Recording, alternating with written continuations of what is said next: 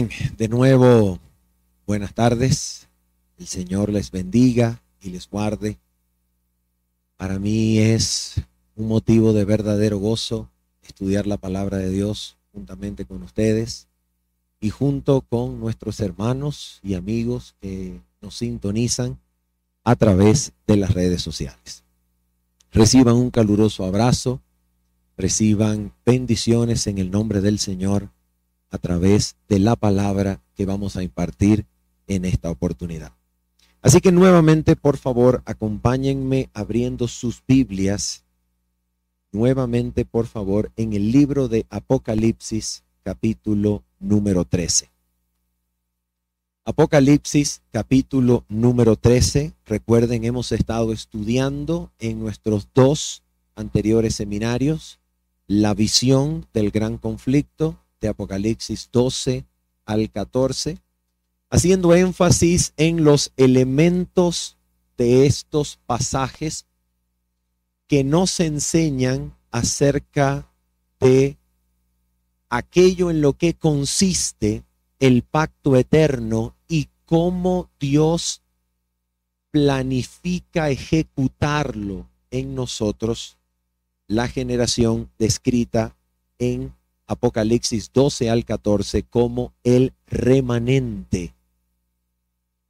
Así que vamos a mirar en Apocalipsis capítulo número 13 lo siguiente. Dijimos en el seminario pasado que en Apocalipsis 13 se describe, se retrata a la bestia como la simiente de Satanás que actúa en imitación a la obra de Cristo para deshacer la obra que a Cristo le llevó tres años y medio como dedicación exclusiva en su ministerio terrenal durante los 1260 años, que es lo mismo que decir tres años y medio proféticos, durante toda la Edad Media, para imitar para levantar un sistema en imitación, en usurpación de la obra de Cristo que llevase a la humanidad a la perdición, persiguiendo la iglesia de Cristo durante 1260 años, tres años y medio, en tiempo profético.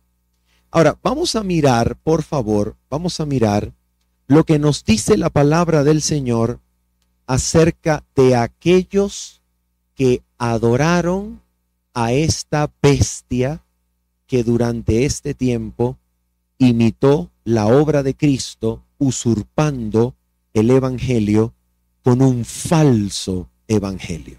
Mira lo que dice la palabra del Señor en Apocalipsis capítulo número 13, versículo número 8.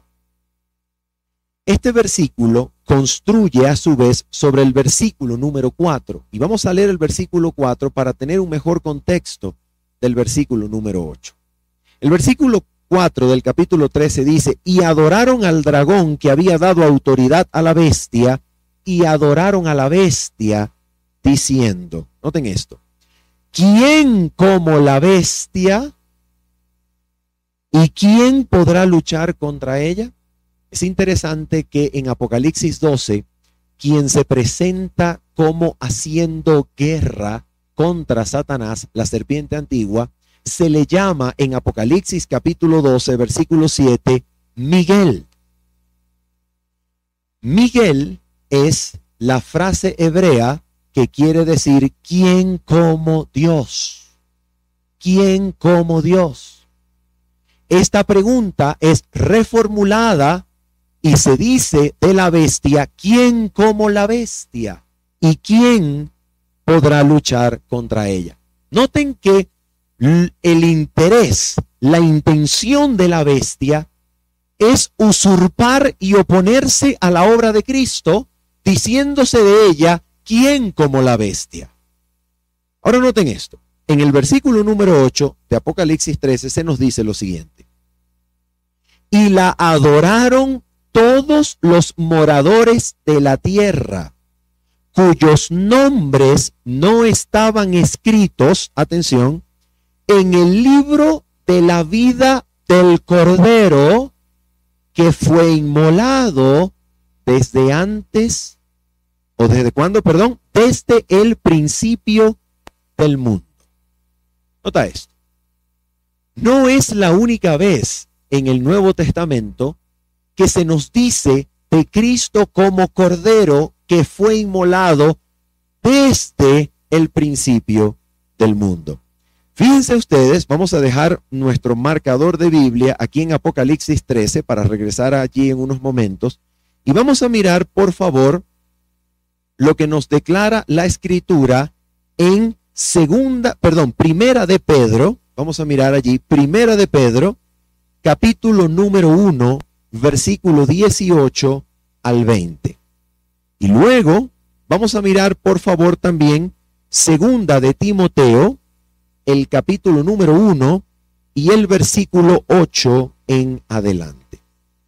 Vamos a mirar estos pasajes para mirar estos versículos que nos dan testimonio de Cristo como habiendo sido inmolado, ya preparado desde antes de la fundación del mundo.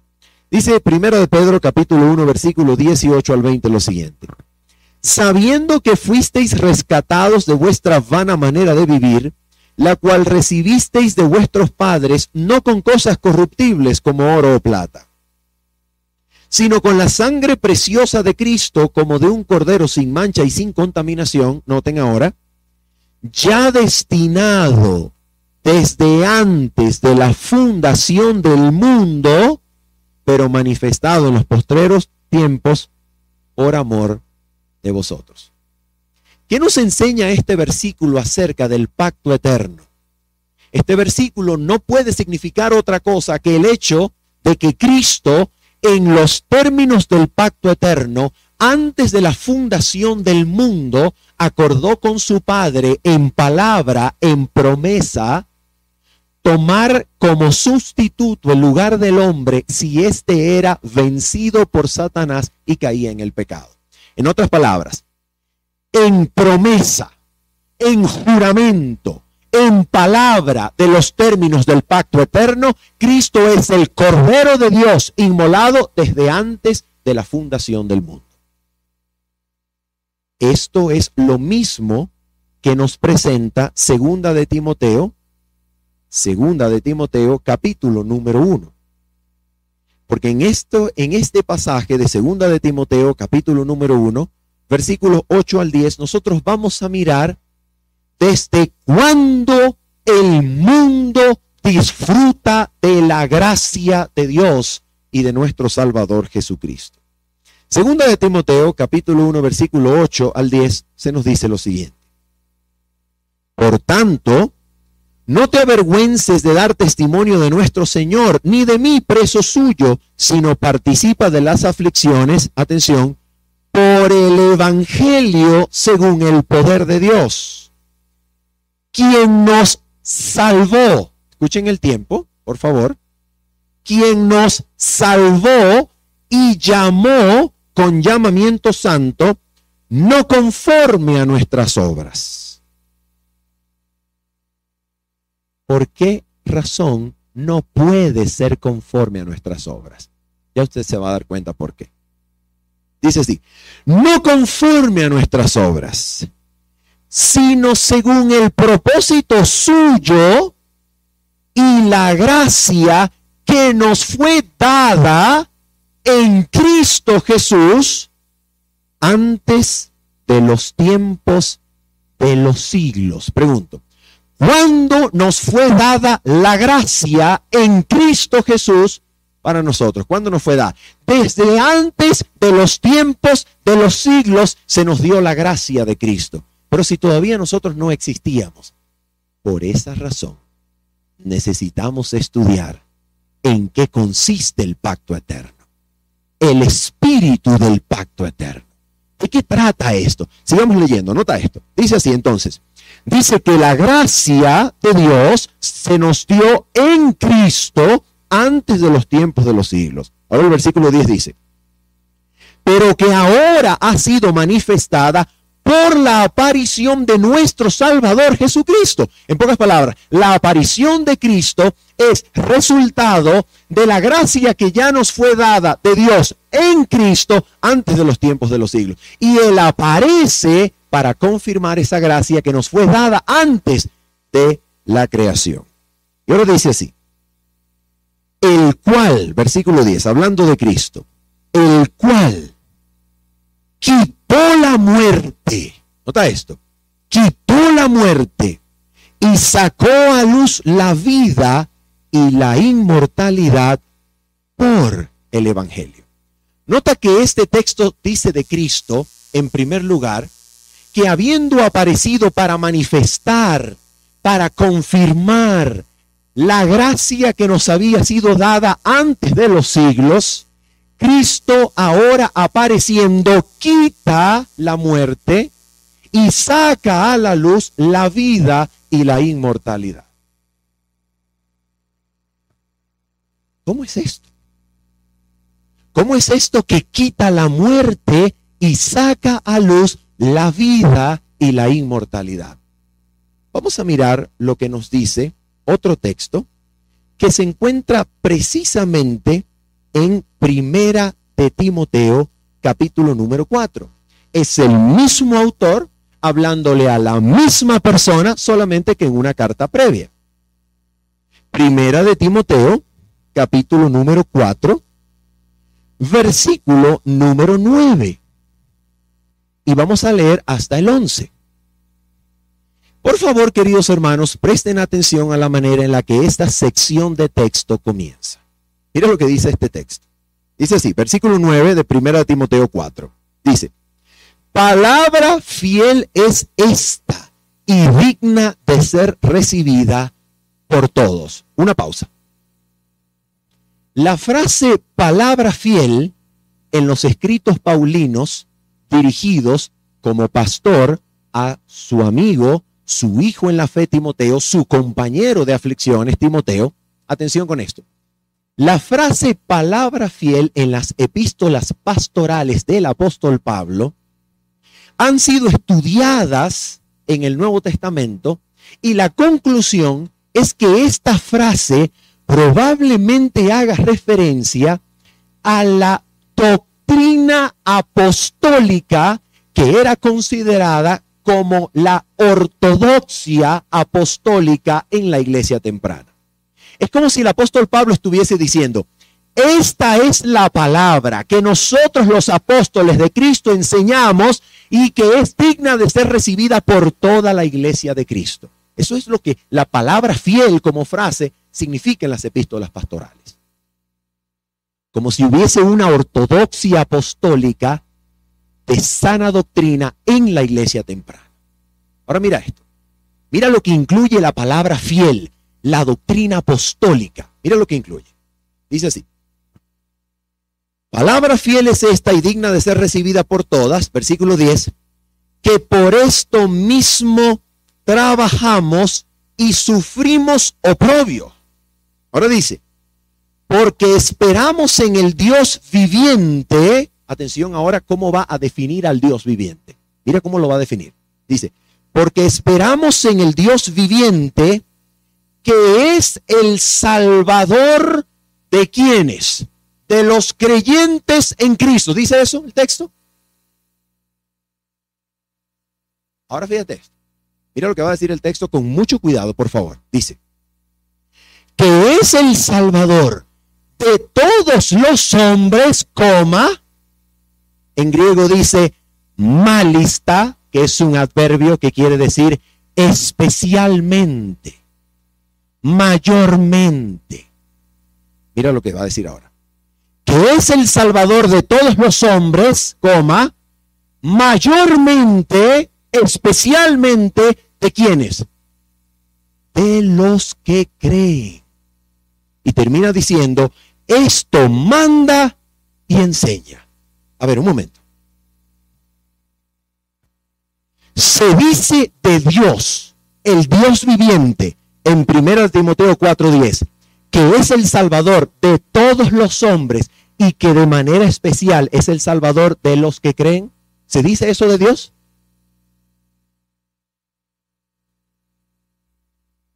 Quiere decir que existe una forma, que existe un aspecto de la obra de Dios de salvación que fue dada a todos los hombres, pero que salva especialmente a los que creen. ¿Quiere decir eso? Vamos a mirar. De acuerdo con Apocalipsis capítulo 13, versículo 8, quienes adoran a la bestia son aquellos que sus nombres no estaban escritos en el libro de la vida del Cordero que fue inmolado desde antes de la fundación o desde el principio del mundo.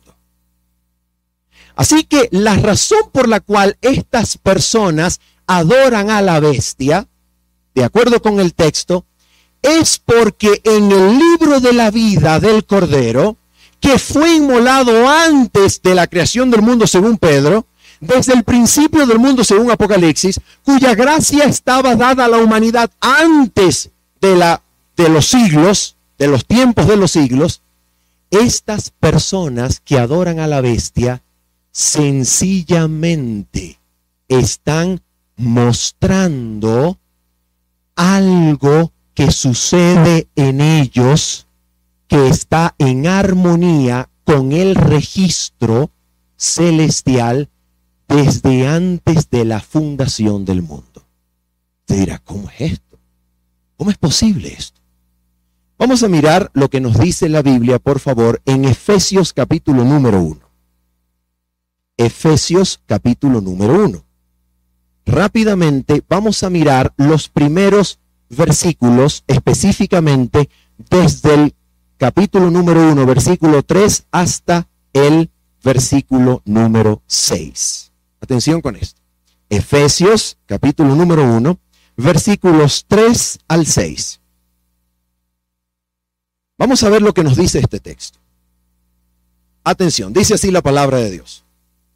Bendito sea el Dios y Padre de nuestro Señor Jesucristo, que nos bendijo con algunas bendiciones espirituales. ¿Dice eso el texto? No, el texto dice que nos bendijo con toda bendición espiritual en los lugares celestiales en Cristo. Ahora vamos a analizar esta frase, por favor, porque es una frase bien compleja, construida en el idioma griego con numerosos participios verbales, pero hay algo que es absolutamente claro en el pasaje. Número uno, ¿cuál es el tiempo del verbo bendecir? Pasado dice el texto que Dios nos bendijo. Es decir, en el pasado Dios nos bendijo. ¿Con cuánta bendición nos bendijo en el pasado? No sabemos cuál pasado todavía, pero con cuánta bendición nos bendijo. Con toda bendición espiritual. Ahora bien, ¿en dónde ocurre esa bendición con la cual nos bendijo en el pasado? ¿Dónde ocurre? En los lugares celestiales. Ahora bien, ¿Cómo ocurre? ¿En quién ocurre esa bendición? Esa bendición ocurre en Cristo. Ahora nota, ¿cuándo ocurre esa bendición y en qué consiste? Esa bendición que ocurre en el pasado, con que se nos bendice con toda bendición espiritual y se nos bendijo en Cristo en los lugares celestiales, ¿cuándo ocurrió? Vamos a mirar lo que nos dice el siguiente versículo, Efesios 1, versículo 4 según nos escogió en él. Oh, ¿en qué consistió esa bendición? De acuerdo con el versículo número 4, es que fuimos escogidos en él. ¿Cuándo? ¿Cuándo ocurrió? Por lo cual el tiempo del verbo bendecir en el versículo 3 es pasado. ¿En qué momento ocurrió? Miren qué momento. Dice, según nos escogió en él antes de la fundación el mundo. Pregunto, ¿en qué momento de la historia, del tiempo, de la eternidad, fuimos bendecidos con toda bendición espiritual en los lugares celestiales en Cristo? ¿En qué momento? En el momento que el texto define como antes de la fundación del mundo. Y ahora escucha esto. ¿Cuál es el propósito de esa bendición con la cual se nos entregó toda bendición espiritual en Cristo en los lugares celestiales antes de la fundación del mundo? ¿Cuál es el propósito? El versículo 4 nos dice cuál es el para qué.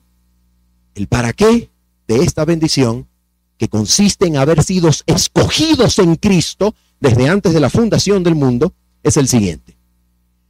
Para que fuésemos santos y sin mancha delante de quién? Oh, para que fuésemos santos y sin manchas delante de Él. En pocas palabras, antes de crear los cielos y la tierra, antes de echar los cimientos de este mundo, Dios nos bendijo, nos escogió y nos bendijo con toda bendición espiritual en los lugares celestiales en Cristo. ¿Y qué significa eso? Y no solamente eso, sino que nos escoge y nos bendice en Cristo para que fuésemos santos y sin mancha. Y luego de haber hecho eso, entonces procede con la creación. ¿Saben lo que eso significa? Significa que el poder divino que se muestra en la creación es una prueba del poder que tiene para cumplir su propósito de santificar a los humanos que creó. Su poder creador es una prueba de su poder santificador. Por eso el mensaje del sábado que dice que es señal entre Jehová y vosotros para que sepáis que yo soy vuestro Dios que os santifico. ¿Qué significa eso? Significa que si tiene poder para crear, tiene poder para recrear un corazón que se dañó. Si tiene poder creador, tiene poder santificador. Su obra en la creación es evidencia de su poder para cumplir su propósito de santificación en nosotros, porque su voluntad es vuestra santificación. Ahora una pregunta. ¿Cómo ocurre esa bendición? Si usted y yo no existíamos. Porque esto ocurre antes de la fundación del mundo. ¿Cómo es que Dios puede bendecirnos antes de la fundación del mundo si nosotros no existíamos? Ah, mira cómo sucede. Atención con esto. Dice así. Versículo 5. Atención. En amor, habiéndonos predestinado, oh, y aquí las alarmas, las alarmas de la teología adventista comienzan a sonar. ¿Por qué razón? Porque correctamente en nuestra teología adventista nosotros no creemos en una predestinación, que signifique una elección divina previa a la creación de los salvados por un lado y de los perdidos como una doble predestinación en la cual Dios predestina a los salvos para que acepten y a los perdidos para que sean infieles. Nosotros no creemos en eso y es absolutamente correcto. Pero aquí habla el pasaje de Efesios de una predestinación entonces nosotros tenemos que hacer el esfuerzo para entender qué predestinación es esta y cuál es la predestinación bíblica. Así que el pasaje dice, en amor, habiéndonos predestinado, atención, para ser adoptados hijos suyos por medio de Jesucristo, según el puro afecto de su voluntad. ¿Qué quiere decir eso? Para que no dependa de las obras de tu historia terrena, para que no dependa de tu biografía, para que no dependa del lugar en que naciste, para que no dependa de tu conducta, para que no dependa de tu personalidad, de tu carácter, para que no dependa de ti. Antes de la fundación del mundo, la palabra dice que fuiste predestinado en amor para que fueses adoptado hijo de Dios por medio de Jesucristo. según el puro afecto de su voluntad, para que no dependa de ti, sino de Él, que llama, elige y santifica. Según el puro afecto de, de su voluntad, porque tú y yo no habíamos nacido, Él nos predestinó para ser adoptados hijos suyos por medio de Cristo. ¿Y cómo ocurre eso? Fíjate cómo ocurre. El versículo 6 es la clave. Después de decir, según el puro afecto de su voluntad, el versículo 6 dice así, para alabanza de la gloria de su gracia. ¿Por qué razón su gracia es alabada gloriosamente? ¿Por qué razón? Porque queridos hermanos, esto está ocurriendo antes de que nosotros existiéramos. Si esto ocurre antes de que nosotros existiéramos, quiere decir que no depende de nuestras obras, de nuestra vida, de nuestra historia, porque no habíamos sido creados. Y entonces, ¿cómo es que fuimos predestinados para ser adoptados? ¿Cómo es que fuimos escogidos en Él antes de la fundación del mundo para que seáis santos y sin mancha delante de Él? En amor, ¿cómo es esto? Ah, después de decir, para alabanza de la gloria de su gracia, ahora nos dice esto. ¿Recuerdas que segunda, perdón, segunda de Timoteo 1 nos había dicho que la gracia nos fue dada de Dios en Cristo antes de los tiempos de los siglos? Ahora mira lo que dice aquí.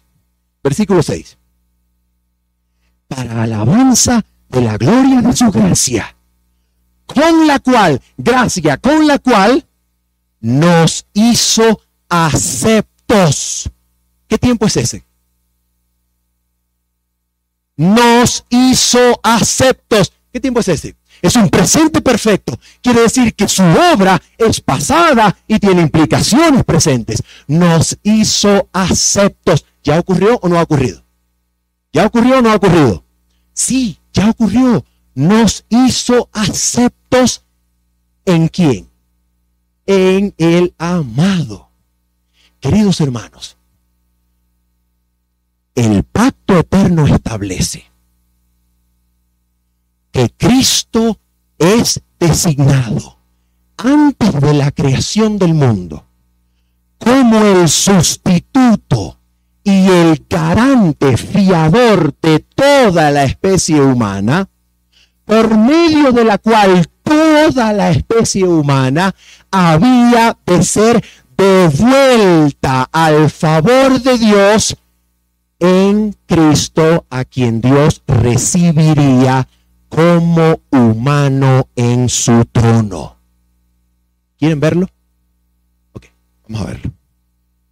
Por favor, vamos a la primera cita. Aquí está. ¿Puedes, por favor, eliminar los, las pestañitas y ponerlo en pantalla completa? Por favor.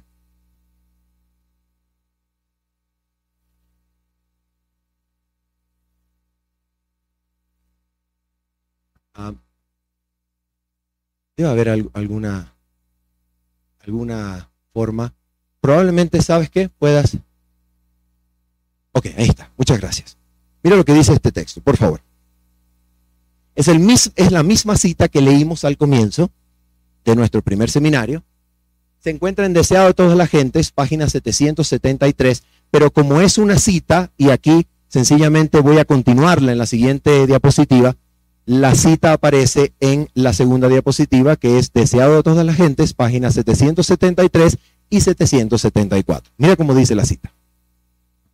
Desde antes que fueran echados los cimientos de la tierra, el Padre y el Hijo se habían unido en un pacto para redimir al hombre en caso de que fuese vencido por Satanás.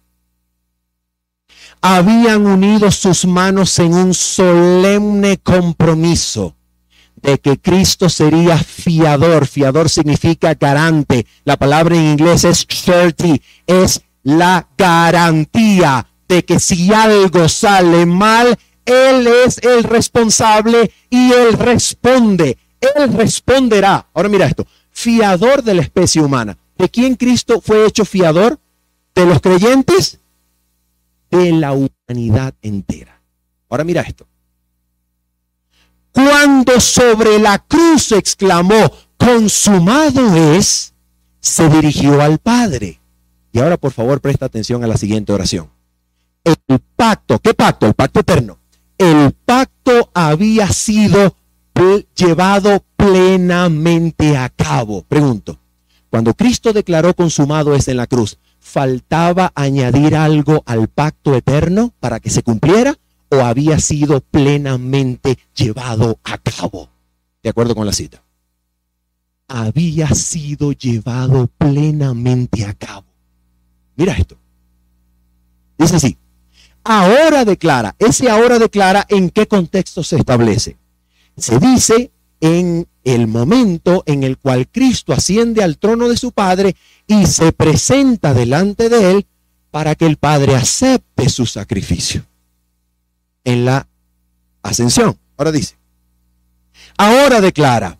Padre consumado es. He hecho tu voluntad, oh Dios mío. He completado la obra de la redención. A ver un momento, ¿qué dice aquí? ¿He completado qué?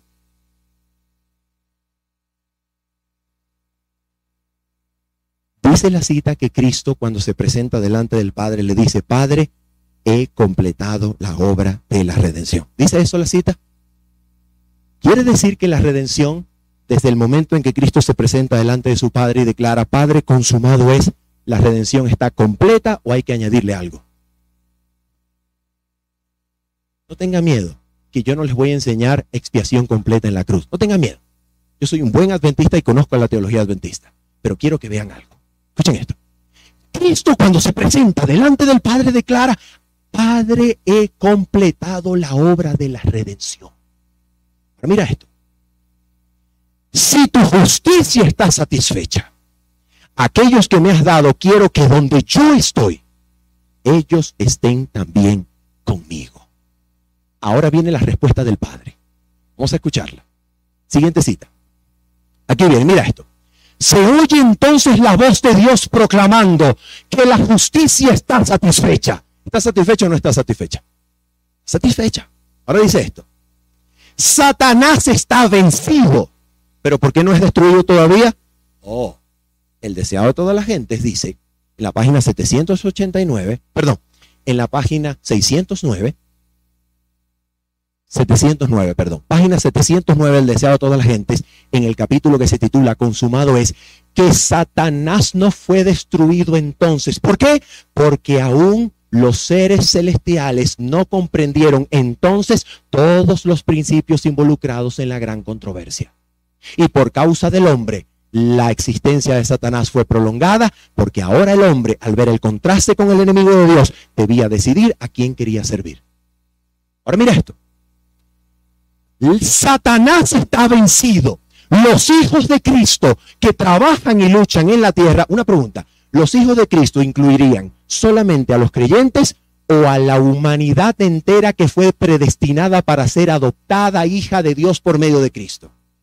Escucha esto, si solo incluye a los creyentes, entonces la predestinación que ocurre en el cielo es solamente de los creyentes. Y si Dios predestina solo a creyentes antes de la creación del mundo, también predestinaría a los infieles indirectamente. Y eso sería doble predestinación, calvinismo puro y simple. Así que la única predestinación que la Biblia enseña es que toda la humanidad fue devuelta al favor de Dios por medio de Cristo y estos son los términos del pacto eterno antes de la creación del mundo. Para que toda la humanidad pudiese tener a Dios como Salvador y por eso tener vida en la tierra.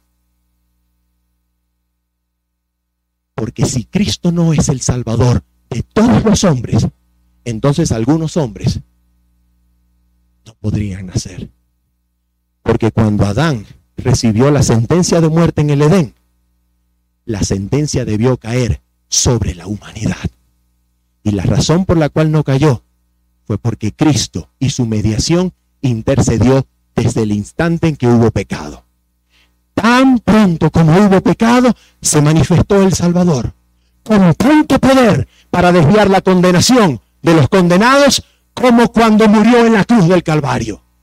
Cita textual del Espíritu de Profecía. Búsquela.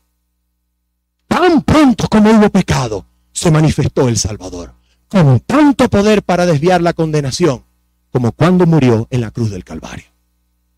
Entonces, esta cita nos está diciendo, atención, mira esto, los hijos de Cristo que trabajan y luchan en la tierra son qué?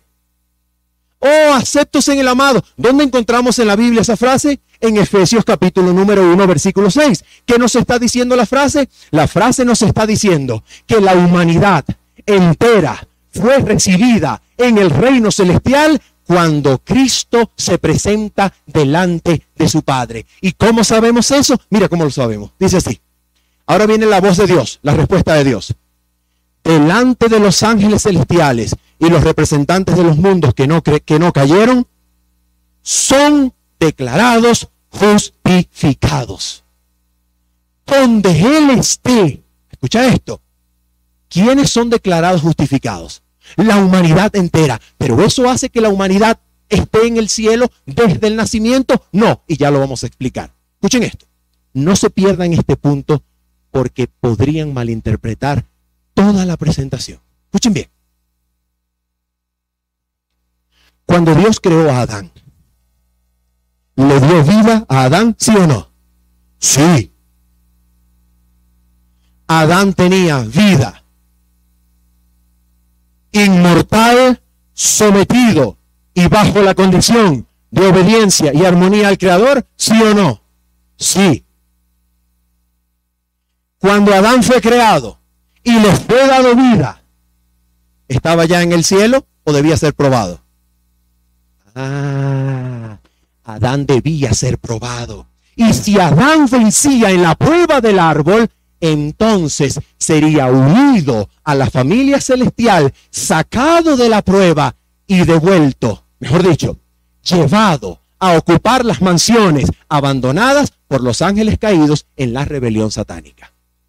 Pero Adán fue creado con vida inmortal, sujeta a condición no significaba que estaba ya en el cielo, pues debía ser probado, pero tenía vida de Dios. Ahora escucha esto. Cuando Cristo asciende al cielo, logra devolver a los creyentes al favor de Dios o a toda la humanidad al favor de Dios. A toda la humanidad restaura al favor de Dios. Eso no significa que toda la humanidad nace salva para irse al cielo. Porque ahora la humanidad que tiene vida gracias a Cristo, como Adán, debe ser probada y encontrar vencedora en el conflicto con la tentación y el pecado. Por eso, aunque todos son declarados justificados, solo la iglesia estará donde Él esté. ¿Te das cuenta? Y ahora vamos a mirar cómo funciona eso. Mira lo que va a pasar ahora. La misericordia y la verdad se encontraron. La justicia y la paz se besaron. Mira lo que hace el Padre.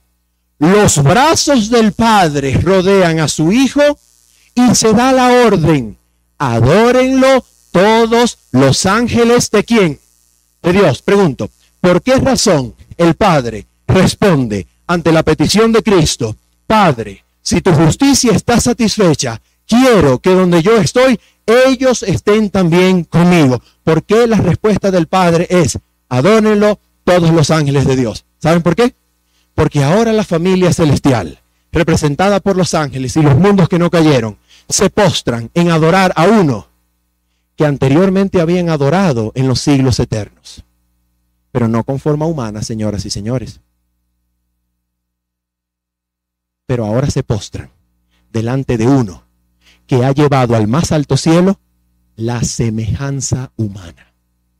Se postran delante de uno que se sentó en el trono de Dios como un humano glorificado, llevando para siempre la semejanza humana y esta es la garantía de que Dios cumplirá su promesa para nosotros. Porque Cristo se sentó en el trono de Dios como humano y de la misma manera como el sumo sacerdote entraba al lugar santísimo, con las doce piedras que representaban al pueblo de Israel delante de la presencia de Dios, Dios entró con su humanidad.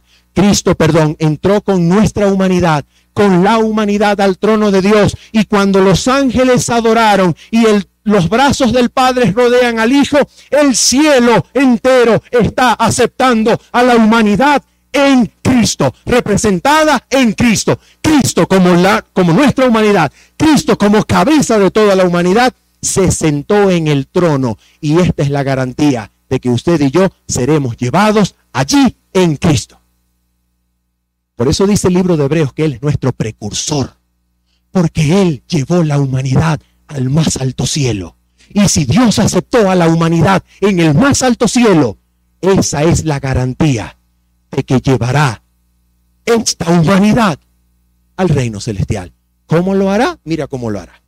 Apocalipsis 3 entonces nos dice que después de levantar algo del mar, una simiente satánica del mar, y levantar una bestia que persiguiera a la iglesia durante 1260 años, cual enemigo que imita la creación de Dios, después de sacar vida del agua, Satanás pasa a la tierra.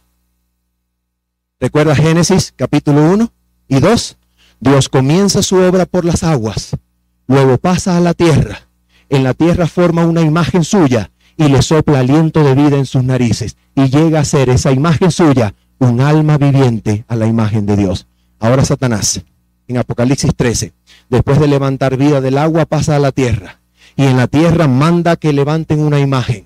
Y cuando la imagen está levantada, sopla y entonces la imagen se hace viva y comienza a perseguir. ¿Se dan cuenta que es Satanás imitando ahora la creación? Ahora mira esto.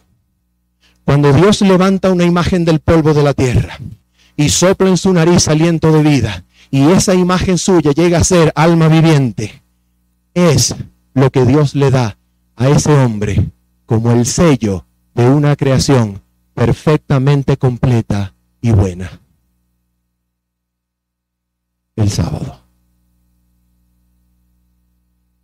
¿Y por qué el sábado? El sábado es el reposo de un Dios que no está cansado. Es el reposo de un Dios que no necesita añadirle nada más a su creación porque está perfecta. La ha completado. Ahora le da el sábado al hombre para que el hombre repose en la obra de Dios. Escuchen la frase, por favor. Para que el hombre repose en la obra de Dios, celebrando, recordando la obra de Dios y no la del hombre. Ese es el sábado. Ahora escucha esto. Nos decía la cita anterior del deseado de todas las gentes, por favor, que Cristo se presentó delante de su Padre diciendo, he completado la obra de la redención, sí o no. Oh, sí. ¿Qué significa eso? Significa que la redención, al igual que la creación, está completa y esta es obra de Dios. Dios la completó, Dios la llevó a cabo y de la misma manera como Adán no podía añadirle nada a la creación, sino solo reposar en la perfecta obra de Dios, ahora Cristo completa la redención a favor nuestro y no hay nada más que añadirle, solo el hombre es invitado a reposar en la redención obrada por Cristo como el reposo en Cristo. Por esa razón, Cristo completa la redención y muere y descansa el sábado porque no había necesidad de hacer nada más. Pero la bestia que sube de la tierra e imitando al Creador, levanta una imagen y le da aliento de vida para que la bestia, para que la imagen de la bestia hable, para que la imagen de la bestia persiga, para que la imagen de la bestia levante persecución. ¿Qué es lo que Satanás hace? Así como Dios le dio a su imagen el día sábado para reposar en la perfecta obra de la creación, Satanás le da a la imagen de la bestia la autoridad de imponer una marca de la bestia. ¿Y cuál es la marca de la bestia? Que entrará en vigencia cuando todo aquel que haya oído el mensaje del tercer ángel lo rechace y ceda a la lealtad al hombre y a su autoridad. ¿Cuál es la marca de la bestia? La observancia del falso día de reposo, el domingo. Porque el domingo, a diferencia del sábado, no es el reposar que celebra la obra de Dios. El domingo es la exaltación de la autoridad humana por encima de Dios. El domingo es la obra del hombre. El domingo es lo contrario al mensaje de la justificación por la fe que tiene su sello en el día sábado como reposo en la obra de Dios. El domingo es la obra del hombre, la exaltación del hombre, el hombre salvándose por sus propios medios, el hombre levantando autoridad, el hombre resolviendo los problemas, el hombre garantizando vida. Aquel que adore su autoridad y reciba el domingo como la señal de la autoridad, exaltación del yo, del orgullo y de la autoridad humana por encima de la de Dios. Por eso el sábado, mientras es sello de la justificación por la fe, el domingo es el sello de la obra humana de salvación por las obras.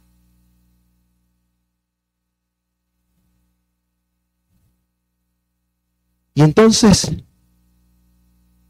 ¿qué es lo que nosotros necesitamos aprender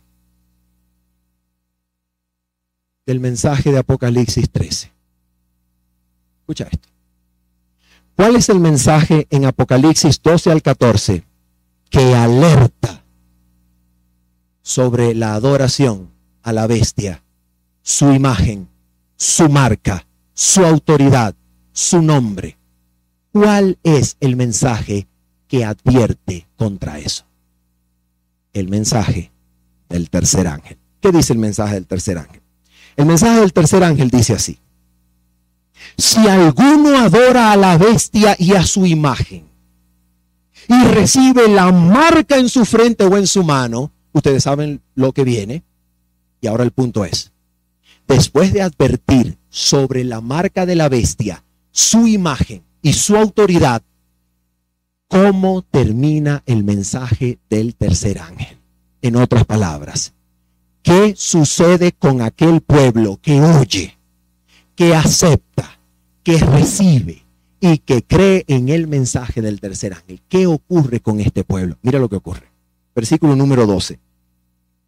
Aquí está la paciencia de los santos los que guardan los mandamientos de Dios y la fe de Jesús. Así que mientras la marca de la bestia representa la observación de un falso día de reposo en exaltación de la autoridad humana, del yo, de la opinión humana y del criterio humano por encima de la autoridad de Dios, representando la salvación por obras, mientras que el sábado representa el reposo de Dios en Cristo, aquel que descansa sabiendo que Cristo cumplirá su promesa, que no tiene que obrar para añadirle a la redención, sino que las recibe como la dádiva de Cristo ya lograda por Cristo y es atraído siendo conducido al pie de la cruz. Este contraste, esta diferencia resulta en que quienes reciban el mensaje del tercer ángel, que es la justificación por la fe, terminen guardando los mandamientos y la fe de Jesús como está escrito de ellos. La pregunta es, ¿cómo hace Dios eso en ellos? Ah, mira esto. Siguiente, por favor. Mira esto. Vamos ahora a responder la pregunta. ¿Cómo es entonces que se salva la humanidad en el contexto del gran conflicto? ¿Cómo es que se salva? Y cuando una persona se salva, ¿Cómo es que lo único que hace es verificar, confirmar lo que había sido escrito, lo que había sido determinado desde antes de la fundación del mundo? Aquí está la respuesta. Mira esto. ¿Cómo hemos de salvarnos entonces? Pregunta la sierva del Señor. ¿Cómo hemos de salvarnos entonces? Ella dice, como Moisés levantó la serpiente en el desierto, así también el Hijo del Hombre ha sido levantado. Eso es la cruz del Calvario. Y todos los que han sido engañados y mordidos por la serpiente pueden mirar y vivir. Ahora mira cómo funciona esto. Atención. He aquí el Cordero de Dios que quita el pecado del mundo. Atención. La luz que resplandece de la cruz revela el amor de Dios. La luz que resplandece de la cruz nos revela el amor inalterable de un Dios que se hizo carne, habitó entre la carne humana, debilitada por cuatro mil años de pecado, y en carne humana vivió y exhibió las perfectas estándares de justicia divina, y en carne humana fue crucificado para condenar al pecado en la carne, habiéndonos reconciliado, obteniendo eterna redención, y habiéndonos reconciliados, entonces podemos pensar, si uno murió por todos, entonces todos en Cristo estaban muertos. Todos morimos en Cristo cuando Cristo subió a la cruz, porque Él representaba a la humanidad, muriendo en lugar de la humanidad la muerte que el pecador habrá de sufrir cuando la misericordia no interceda más por la raza culpable. Cristo sufrió la muerte eterna y la sufrió como la humanidad para que ningún ser humano tenga necesidad de sufrirla, a menos que haga lo que esta cita advierte. Escucha esto. La luz que resplandece de la cruz revela el amor de Dios. Su amor nos atrae a Él.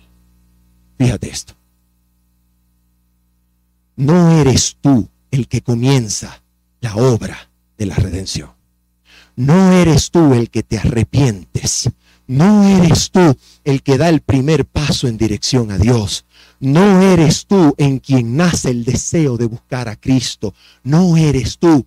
Si en tu corazón existe el deseo de abandonar el pecado y su maldad, y en tu corazón nace el deseo de oír la voz de Dios que clama tu alma diciendo, Deja los placeres vanos del mundo y ven a obtener lo único que te dará paz y descanso, que es la gracia de Cristo y el gozo de la santidad. Si en vuestros corazones sentís la necesidad de algo distinto de lo que este mundo te puede dar, reconoce en esa voz la voz de Cristo que llama a tu alma. Es Cristo el que pone influencias visibles e invisibles en tu corazón, que comienza a traer tus pasos hacia Él si algún hombre sobre la tierra mira en dirección a la cruz, es porque Cristo lo está atrayendo.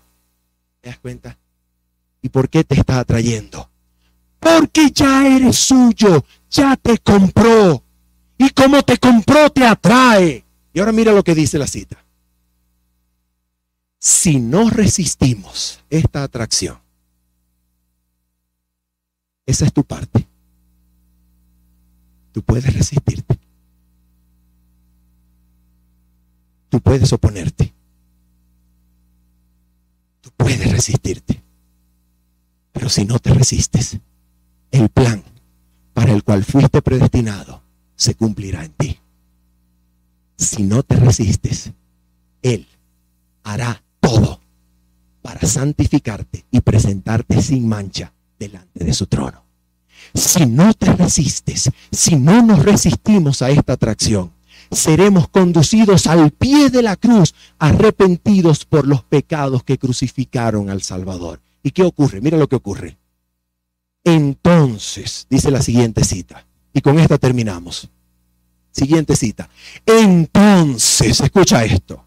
El Espíritu de Dios produce por medio de la fe una nueva vida en el alma. ¿Quién produce la reforma? ¿Quién cambia la vida? ¿Quién lo puede lograr? No es nosotros. No podemos hacerlo.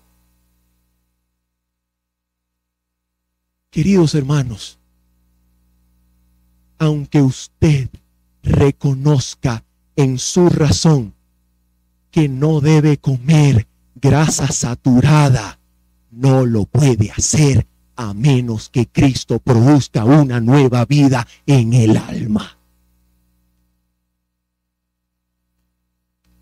Los pensamientos y los deseos se sujetan en obediencia a la voluntad de Cristo. El corazón y la mente son creados de nuevo a la imagen de aquel. Mira lo que hace a la imagen de aquel que obra en nosotros para someter todas las cosas así. Es Él el que hace la obra, es Él el que te atrae, es Él el que obra en ti para que sometas todas las cosas a Él. Él lo hace porque te está atrayendo para que sometas tu vida a la suya. Él hace la obra. Y ahora mira esto entonces la ley de Dios queda escrita en la mente y el corazón. y podemos decir con Cristo, el hacer tu voluntad, Dios mío, me ha agradado. Por esa razón, queridos hermanos, el sábado como sello de Dios en el libro de Apocalipsis representa la obra de la justicia perfecta de Cristo que nos atrae, que nos transforma y que por su vida en nosotros hace Él la obra para que yo no tenga que obrar, sino reposar y celebrar la obra que Él hace en mí cuando yo sencillamente no me resisto. ¿Te gusta la carne? ¿Te gusta la pornografía? ¿Te gusta decir mentiras? ¿Te gusta ganar dinero ilícito y fácil? ¿Te gusta el café? ¿Te gusta el alcohol? ¿Te gusta algo que sabes que debes abandonar? ¿Te has esforzado por abandonarlo y no lo has logrado? Necesitas rendirte ante su atracción, reconociendo que no es obra tuya y mía, sino es dejarle a Él que haga su obra poderosa en nosotros.